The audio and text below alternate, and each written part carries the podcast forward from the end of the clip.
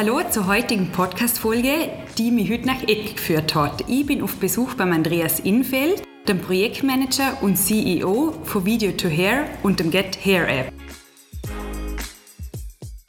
Hi Andreas. Hi, grüß dich.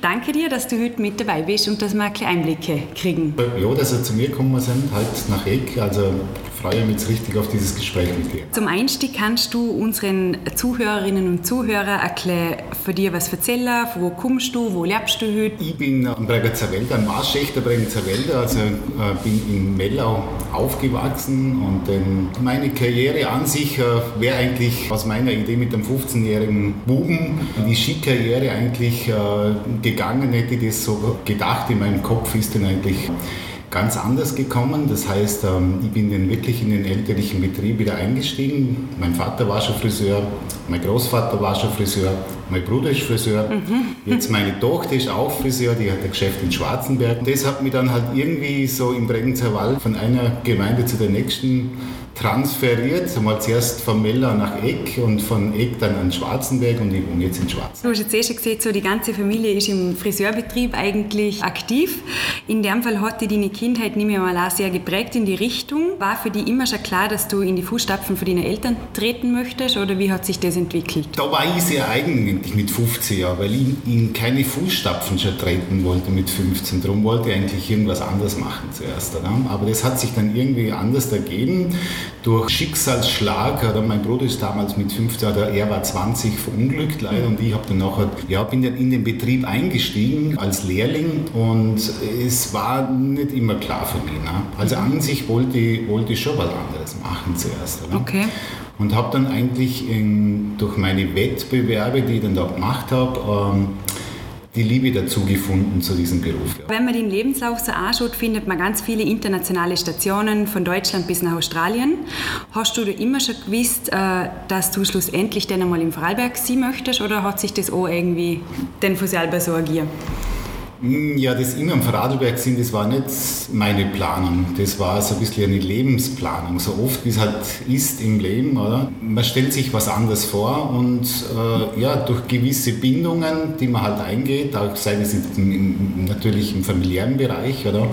Aber eben auch durch gewisse Ereignisse in der Familie hat das mir halt, ja, mir hat das nicht zugelassen, sagen wir so mal ins Ausland zu gehen. Da haben es die heute, die Jugend, ein bisschen leichter, die tun es halt einfach.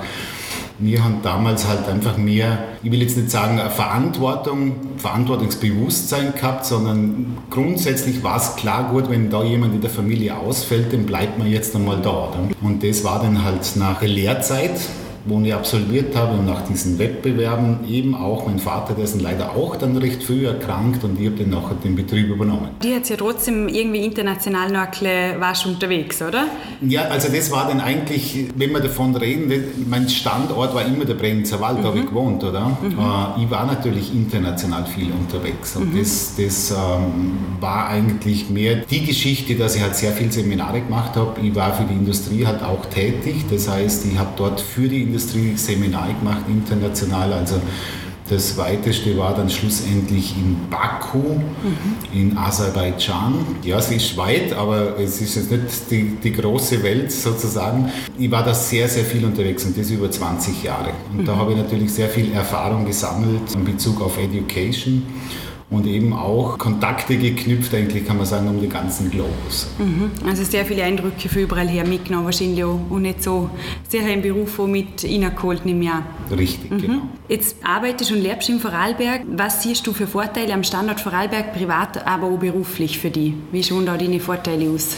Der Vorteil im Vorarlberg als Standort ist an sich sehr enorm. Erstens einmal hat man ein sehr innovatives Volk um sich, sage ich jetzt mal. Das heißt, gerade im Start-up-Bereich, im Digitalsektor bewegt sich an sich recht viel in Vorarlberg. Ich habe das Glück auch gehabt, die guten Kontakte so zu nutzen, dass ich wirklich die ganze Produktions- bzw. Entwicklung hier in, in Vorarlberg mit Vorarlberg Unternehmen abwickle. Das Ganze, also das geht nicht nach äh, nach der Ukraine oder, oder in, nach Indien, wie es halt einfach viele machen, natürlich auch aus Kostengründen, sondern das wird also, das ist wirklich made in Austria sozusagen. Du hast es vorher eh schon angesprochen, du warst auf internationalen Wettbewerben also mit dabei und hast dort gewonnen, wie zum Beispiel auch auf der Berufsweltmeisterschaft in Sydney. Was war auf dem Weg dein größtes persönliches Highlight? Im Nachhinein betrachtet, nach doch einigen Jahren, äh, würde ich sagen, das war eigentlich, der Weg war das, das Highlight. Mhm. Also schlussendlich das, das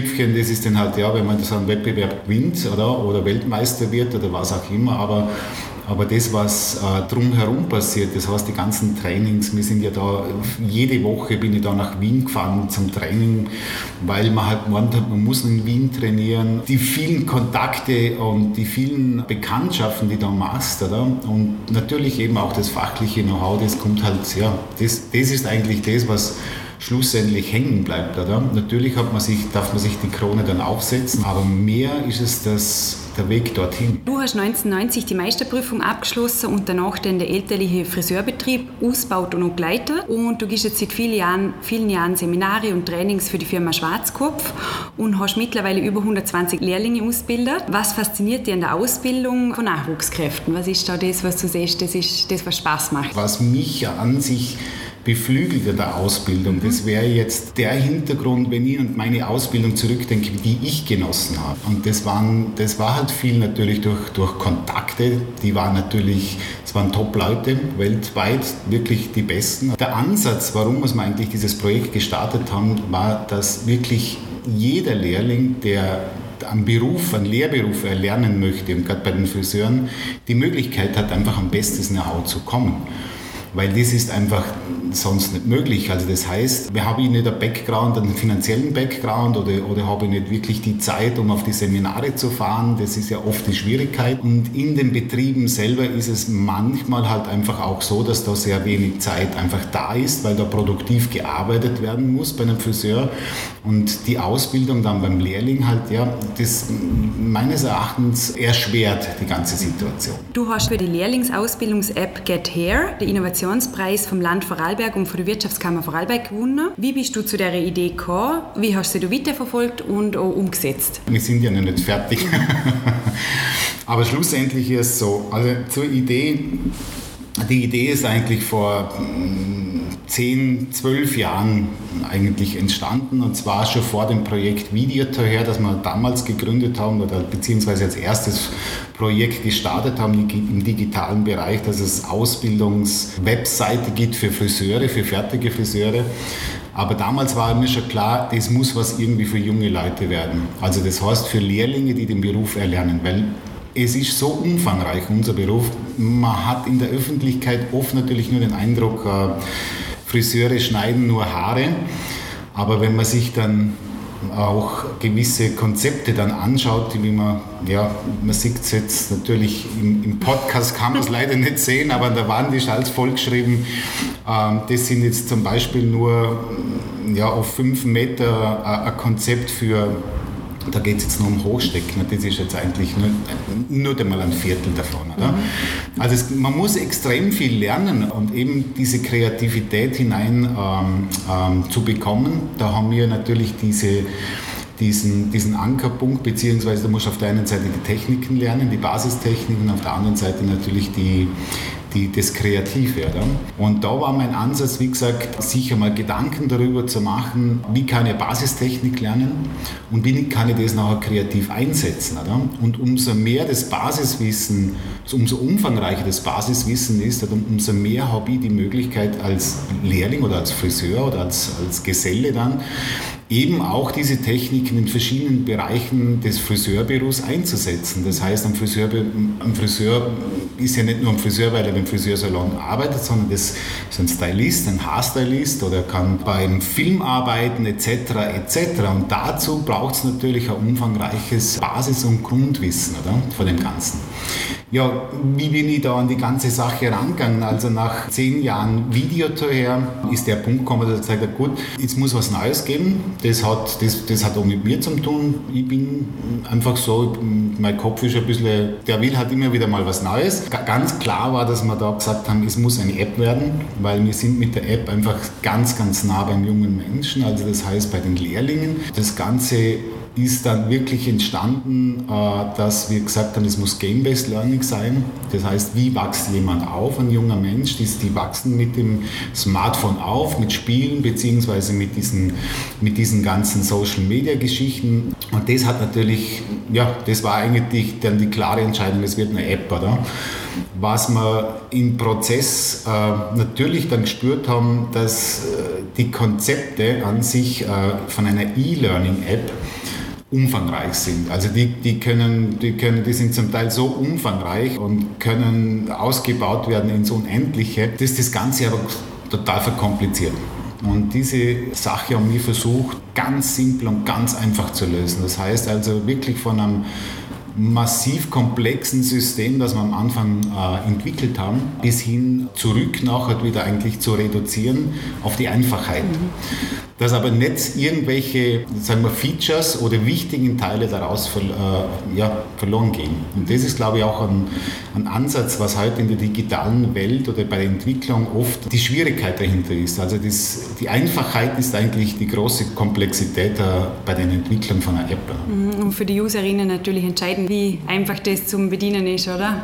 Das ist grundlegend der Faktor, dass, dass es einfach simpel sein mhm. muss. Simpel, einfach, schnell. Oder? Mhm. mhm. Aber es muss qualitativ hochwertig mhm. sein. Und das war für uns einfach ganz klar. Und da haben wir natürlich diese verschiedenen Bereiche. Das ist natürlich auf der einen Seite die App-Entwicklung. Wie gesagt, das ist als Made in Austria oder Made in Vorarlberg, kann man sagen. Und aber auf der anderen Seite die ganzen Produktionen, das heißt die Lernmaterialien, die wir da bei uns hier jetzt im Studio, wo ihr sitzt, entwickeln, äh, produzieren. Und die meiste Arbeit liegt natürlich in der Post-Production nachher, weil das ist ja, also wir machen sehr viel mit Film mhm. und ja, das hat natürlich, ähm, das gibt schon einen riesen Umfang dann, oder? Bis dann einmal so ein Training in der App steht, ja. Das wird alles da im Studio aufgenommen? Richtig, genau. Okay. Mhm. genau. Und ist die App jetzt bereits in Verwendung oder? Die App ist in Verwendung, mhm. ja. Wir haben einen internationalen Test auch gemacht, jetzt über ein Jahr hinweg schon. Also die App gibt es ja in mehreren Sprachen schon. Wir haben auf die Skalierbarkeit da sehr, sehr geachtet. Das heißt, dass wir natürlich nicht, äh, ich sag mal jetzt für jede Sprache neue Trainings brauchen, sondern dass wir das also in, in der App recht gut schon skalieren können. Da haben wir eigene Geschichte entwickelt dazu. Und ja, das ist der große Faktor dahinter eigentlich, dass es wirklich ähm, ja, schon viel in Betrieb ist. Oder? Mhm. Jetzt nochmal zurück kurz zu einer Frage, die habe ich jetzt nämlich ganz kurz einmal verloren gehabt. Äh, wir haben einen internationalen Test gehabt äh, mit, mit den Intercoiffeuren. Intercoiffeur ist eine Vereinigung, der ich in Österreich als Präsident äh, auch vorsitze. Da haben wir also um den Globus herum ein Seminar gestartet. Das war, ähm, da ist es um Farbtechniken gegangen. Und da waren also wirklich Teilnehmer auf der ganzen Welt dabei. Oder? Und da haben wir eigentlich die App wirklich dann auf Herz und Nieren getestet und eben auch die Erkenntnisse dann daraus wieder in die neuen Entwicklungen fließen lassen. Mhm. Wie viele haben da das App getestet? Das sind um die 90 Personen waren mhm. das, also von Australien, Neuseeland, äh, Südafrika, Amerika, Schweden, Deutschland, ganz viel in mhm. Deutschland, mhm. überall. Also wirklich eigentlich kann man sagen, global mhm. getestet worden. Das ist natürlich Richtig. gut, wenn man da das Feedback dann auch wieder weiter schaffen kann. Hat die Entwicklung von App etwas so mit Corona zum tun gehabt? Weil da war jetzt gerade das E-Learning ist dort natürlich groß aufgekommen, allgemein Digitalisierung. Oder ist das jetzt gerade zeitlich irgendwie zufällig zusammengefallen? Das hat nichts mit dem zu tun gehabt. Also wir, wir waren eigentlich selber auch überrascht, weil ich hätte so oder so gemacht. Aber es hat, wir sind jetzt drei Jahre in der Entwicklung. Also das heißt, wir haben schon vor Corona angefangen. Natürlich wünschte man sich dann in der Corona-Zeit, man hätte schon mehr, weil ich glaube, wir hätten da viel, viel unterstützen können, eigentlich auch in diesem Bereich. Waren wir aber nicht so weit und äh, es macht aber nichts, weil es geht, bei uns geht es nicht darum, also mir geht es nicht wirklich darum, ich sage jetzt, äh, mein Fokus ist nicht, riesen Business zu machen. Äh, das Vordergründige, natürlich brauchen wir äh, irgendwo ein Einkommen, um das Team auch zu bezahlen. Aber auf der anderen Seite geht es mir wirklich um den Lernerfolg von jungen Menschen, weil ich glaube, dass es schon äh, wichtig ist, dass junge Leute einfach die beste Ausbildung kriegen, egal ob sie jetzt in einem Studium sind. Das heißt nicht, dass ein Studium immer besser ist, dass wir ein Lehrberuf, oder? Und ich glaube, im Lehrberuf können wir recht viel aufholen hinsichtlich ähm, Ausbildung, Ausbildungsqualität und Know-how. Mhm, mh. Wenn ich mich jetzt mal in die Sicht von einem User hineinversetze, was kann ich auf der Map genau machen, wenn du das jetzt ganz einfach mal erklärst? Also wenn man wenn jetzt die hernimmt, du könntest im Prinzip da im Studio einen Übungskopf nehmen und von vorne anfangen. Also könntest äh, die ganzen Trainings in einem ersten Lehrjahr äh, loslegen als Lehrling äh, von vorne weg zu trainieren. Also das heißt, grundsätzlich ist das ganze System so aufgebaut, dass es auf der einen Seite natürlich den Ausbildungsverordnungen der österreichischen Ausbildungsverordnung entspricht. Aber auf der anderen Seite, und da ist viel größer der Fokus für uns hingegangen, dass was, was brauchen der Unternehmer im Salon, wo kommt der Lehrling schneller an Kunden hin? Also das heißt, wo kann er kreativer dann irgendwo sich äh, entwickeln am Kunden selber?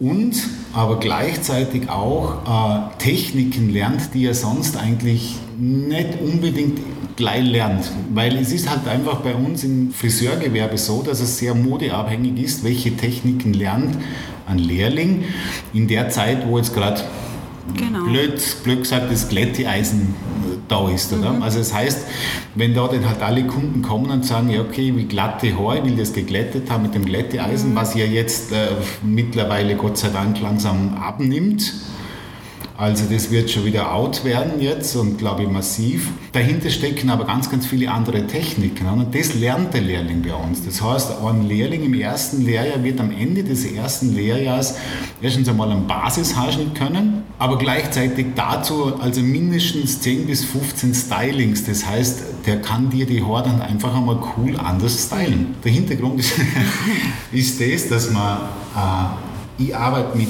wirklichen hochkarätigen Stylisten zusammen. Unter anderem, ein Beispiel jetzt nur, der Joachim Roos, der kommt aus Schweden, der arbeitet da, mit dem arbeite sehr eng zusammen. Der hat eigentlich, der ist Friseur, ist Stylist und hat sein Leben lang nichts anderes gemacht als wir äh, Education-Programme. Ja? Und der hat, der hat äh, ein Know-how unglaublich. Also das kann man sich an sich irgendwie, hm, als jetzt wenn ich da sitze und ihm zuschaue, denkt man unglaublich, was der noch alles zusätzlich weiß. Und genau dieses Wissen, das möchte man den Lehrlingen auch zugänglich machen. Und er gibt dieses Wissen ja auch dafür äh, äh, preis sozusagen, weil er einfach sagt, okay, wir haben, wir haben so viele andere Möglichkeiten und wir können die Menschen im Prinzip alle in einer mit dem noch schöner machen bin ich ein bisschen vorsichtig, aber äh, einfach begeistern. Mhm. Mit Dingen begeistern, wo einfach mal wo man anders ausschaut, mhm. aber gut ausschaut. Mhm. Also ihr suchen euch sozusagen so die, ich sage jetzt die Hochkaräter in dem Bereich und holen sie bei euch rein. Richtig, genau. Mhm. Wir entwickeln die ganzen Programme also mit wirklichen Spezialisten in den einzelnen mhm. Bereichen. Das mhm. heißt, man kann nicht Spezialist in jedem Bereich sein. Das gibt es auch bei uns eben bei den Friseuren so. Also die eine, der eine ist halt für Hochstecken einfach ein Spezialist, der andere ist beim Haarschneiden ein Spezialist und der andere macht halt, äh, ist ein Farbspezialist. Oder? Und dieses Wissen, was die Leute haben, die haben sich spezialisiert auf das. Oder? Und da steckt aber so viel Know-how dahinter. Und das ist so cool, wenn man mit solchen Leuten einfach für junge Leute was mhm. äh, entwickeln kann. Und die haben einen riesen Spaß auch dabei, weil sie einfach das erste Mal die Möglichkeit haben, einer breiten Masse von mhm. jungen Leuten äh, das Know-how äh, zugänglich zu machen, mhm. was sie eigentlich haben. Für die ist das ja als Normalität. Mhm. Klar. Sind jetzt da in der App äh, Ausbildner auch involviert? Oder? Also ich arbeite da sehr, sehr eng mit Innung zusammen. Mhm. Die Ausbildner ähm, sind involviert hinzüglich, also ich muss da jetzt vielleicht ein bisschen ausholen. Bei dieser App entwickeln sie es mir darum gegangen, dass nicht der Lehrling da alleine dasteht, sondern es gibt eine zweite App, das nennt sich die Coach-App, mhm. die ist für den Ausbilder. Das heißt, der Ausbilder gibt Feedback zu dem, was der Lehrling da macht. Ja? Und in, diesen Ausbildungs, ähm, in diesem Ausbildungsprogress von einem Lehrling, oder, da hat gerade der Ausbildner einen ganzen, ganzen wichtigen Faktor. Das heißt, er verteilt erstens einmal gamemäßig die Punkte, wie viele Sterne bekommt denn der Lehrling für das, was er gemacht hat und gibt aber auch gleichzeitig Hinweise und Tipps für den Lehrling, wie muss er das anders machen, also wie kann er das äh, verbessern? Oder, oder wie wird es vielleicht anders im Geschäft gemacht. Das heißt ja nicht, dass das eine, die eine Technik nur die, die einzig wahre Technik, vielleicht gibt es auch noch andere Möglichkeiten. Und das kann der Coach sozusagen der Ausbildner mhm. dort platzieren in dieser Coach-App. Also der hat Einblicke in die, in die Sache, die der Lehrling macht im App genau. und kann das dann bewerten sozusagen. Genau, mhm. also je, jedes Training wird bei uns mit einem Ergebnis abgeschlossen. Mhm. Das heißt, der Lehrling trainiert nicht ins Blaue und endet, im, endet im Dunkeln, mhm, mhm. sondern äh, wird immer zu einem Ergebnis kommen. Mhm. Sei das auch in einer Frage oder wenn er irgendwie Wissenssachen äh, äh, beantworten muss oder sonst was, es wird immer ein Ergebnis geben. Aber gerade im praktischen Bereich ist das wichtig, weil was will ich lernen, wenn ich nachher kein Ergebnis habe? Mhm, macht natürlich mehr Spaß, wenn man weiß, man kriegt ein Feedback danach, oder? Richtig, mhm. genau. Und motiviert natürlich auch. Genau. Das App klingt echt sehr spannend. Was ist jetzt so das Innovative dran? Vielleicht bin ich schon ein bisschen betriebsblind geworden, zum Schauen, was es sonst eigentlich alles gibt. Aber ich glaube, dass man dass wir derzeit im Education-Bereich äh, sicher eines der attraktivsten Apps sind.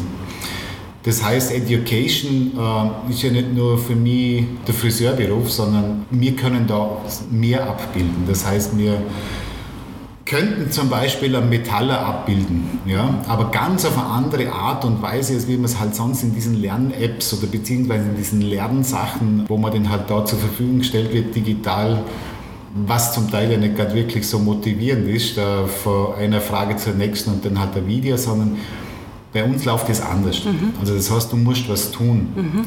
Und wenn du nichts tust, dann passiert nichts. Ja? Also der sitzt nicht vom Computer oder vom App und schaut sich das an, sondern du wärst jetzt im Prinzip aufgefordert als Lehrling, jeden einzelnen Schritt, den du siehst, einmal zuerst am Übungskopf dann auch zu machen. Und so führen wir dich eigentlich dann mhm. zum Ergebnis. Also es ist fast ein bisschen so eine Gaming-App, würde ich sagen, oder? ein bisschen in die Richtung. Game-Based Learning, genau. Mhm. Da mhm. haben wir natürlich eine spannende Ideen, aber das kostet Geld. Es ist so, dass wir in, in unseren Testphasen die Lehrlinge, und das ist das Schöne zu sehen, also es geht genau in die Richtung, was wir eigentlich geplant haben, dass der Lehrling einen Spaß daran hat, es zu tun. Mhm. Darum nennen wir es auch eine Tun-App, oder? Und er tut es auch, oder mhm. sie tut es dann auch, oder? Und das ist, äh, ich glaube, das ist schon die, die Quintessenz aus dem Ganzen. Also eine Tun-App, also du musst dich wirklich bewegen, irgendwas zu tun. Damit du ja. was weitergeht, oder? Und zwar nicht am Stuhl oder am Bildschirm, sondern eigentlich in der realen mhm. Welt.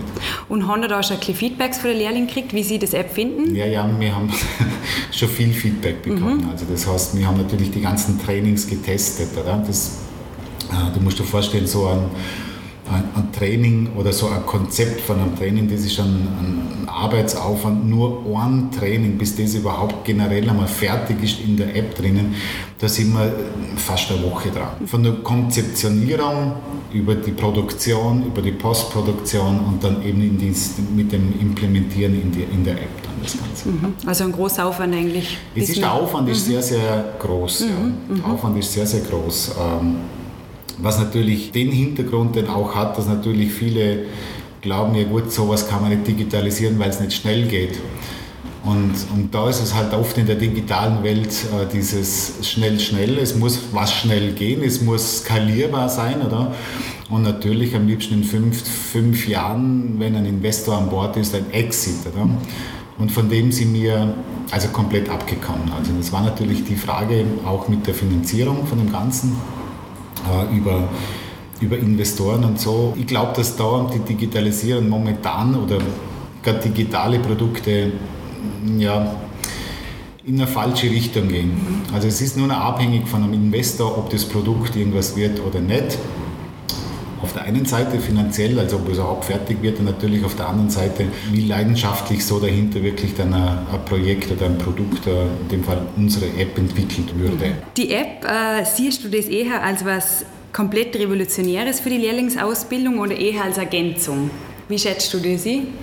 Es ist eine revolutionäre Ergänzung. Also grundsätzlich, ähm, ich denke, dass man in der Lehrlingsausbildung schon noch äh, sich überlegen darf und sollte, um diese zu optimieren. Also so, glaube ich, wie es in den letzten 20, 30 Jahren gesehen ist. Ähm, ich glaube, die heutige Jugend möchte was anderes haben, aber das heißt nicht, dass die Jugend heute sagt, okay, ich will keine Lehre mehr machen. Da ist halt der Druck meistens von, von den Eltern zu Hause oder halt einfach von den Schulen oder von den allgemeinen Schulen, so dass nur Studium, das Studium ein, ein gutes Leben sichert glaube, da müsste man die Leute dann einmal wirklich durch den Bregenzer Wald fahren lassen und die Handwerksbetriebe und die, die innovativen Betriebe im Bregenzer Wald besuchen, wo wirklich auch Lehre gemacht haben und Lehrlinge ausbilden. Äh, das würde dem Ganzen vielleicht einmal ein anderes Bild zeigen. Mhm. Also da, das geht ja komplett in eine falsche Richtung meines Erachtens. Mhm. Aber vielleicht mit der App wird der da in eine andere Richtung gelenkt, oder? Ja, das, das, muss man natürlich schon ein bisschen äh, äh, realistisch betrachten. Oder? Also wie weit, dass man, ich sage jetzt mal, Einfluss nehmen kann als, als Andreas Infeld jetzt da mit der App, das hängt halt in Österreich halt auch natürlich von größeren Organisationen ab. Bei denen wir, ist halt ein bisschen anders in mhm. Aber auf, der, auf die Attraktivität vom Lehrberuf allgemein sicherlich mit so einer App, wo man da Absolut, hat man sehr einen Absolut, Einfluss. Ja. Mhm. Und man, das Projekt läuft ja schon sehr lang, seit der Idee, vor zehn Jahren haben wir ja die Idee schon gehabt. Ähm, was war so die größte Herausforderung bis jetzt? Die Kohle. Mhm. Das ist die größte Herausforderung. Wie managst du einen gewissen Zeitraum, wo du nicht planen kannst mit dem, was du zur Verfügung hast? Mhm.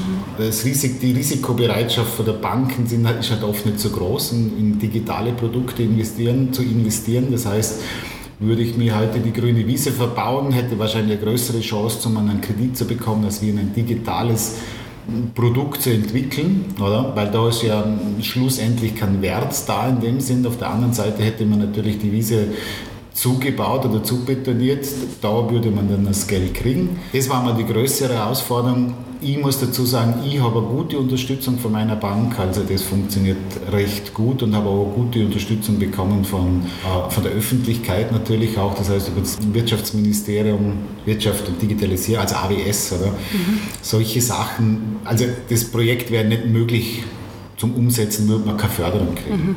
Weil einfach äh, es fällt im Prinzip erstens einmal die Investitionsfreudigkeit von Investoren.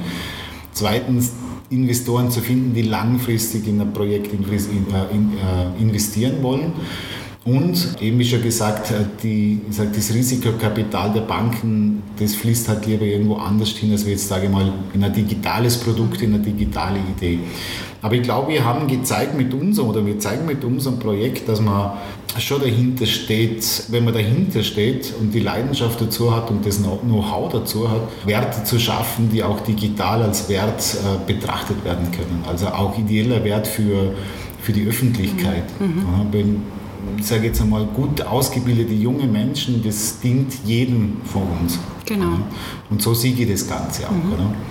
Ja, da gibt es natürlich viele Herausforderungen, was, was, was, äh, was ich erzählen könnte. Ich denke, eine, eine Sache ist noch ganz wichtig auch zu erwähnen, das ist persönliche Gefühlsmanagement, dass man da natürlich äh, äh, über, über so einen Prozess hinweg äh mitmacht. Und das kenne ich eigentlich in der digitalen Entwicklungsszene eigentlich recht gut. Oder? Ich meine, Burnout ist da ja kein kein, ähm, also das taucht halt überall auf, oder? Und wenn da junge Leute mit 18, 19 Jahren ihre 18 Stunden im Monat in solche Projekte rein investieren oder? und nach drei, vier Jahren ausgebrannt rausgekickt sind oder rausgegangen sind, ja, da fragt man sich schon, oder? Also wo, was müssen wir zuerst lernen? Die Idee haben, uns den umsetzen oder zuerst lernen, hey, wie gehe ich mit der ganzen äh, mit dem ganzen Druck eigentlich persönlich um, oder? Und da kann man nur jedem raten, dass man dass das eigentlich begleitend gemacht mhm. wird, weil